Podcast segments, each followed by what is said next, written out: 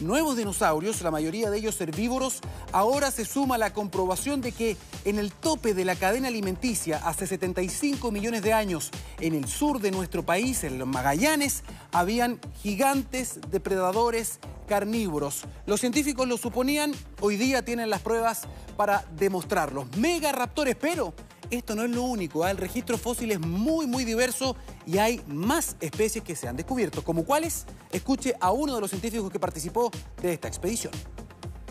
Hemos encontrado eh, dinosaurios pico de pato, eh, que también sorprenden por eh, su posición biogeográfica y por su anatomía extraña, eh, única, y también dinosaurios acorazados, que pronto vamos a dar a conocer, que también son absolutamente únicos. Es, es impresionante tener la oportunidad acá de descubrir y eventualmente dar a conocer eh, linajes que son completamente desconocidos eh, en la evolución para la humanidad hasta este momento.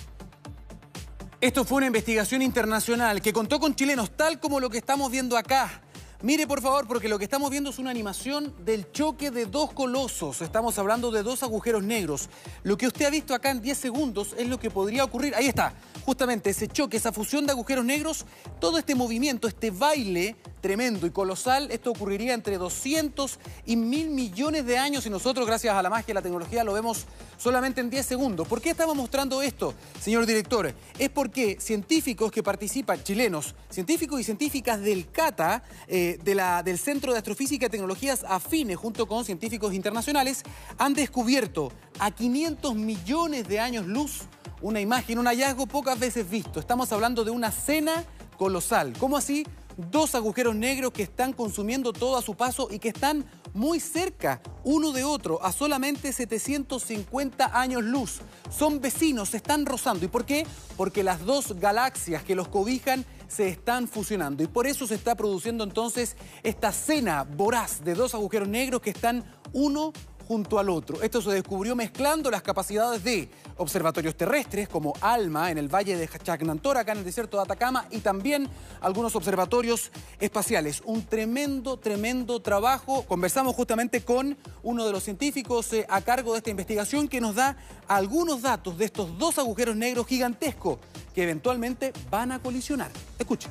Esto es muy importante porque nos enseña acerca de cómo crecen los agujeros negros supermasivos y además son los precursores de los que llamamos los eventos de ondas gravitacionales, es decir, en el momento exacto en el que se fusionan emitirán una gran cantidad de ondas gravitacionales que luego seremos capaces de detectar.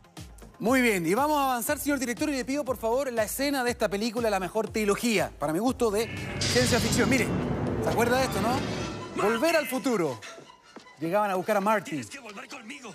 ¿Ve? Decían, tenemos que irnos al futuro. Decía, ¿por qué?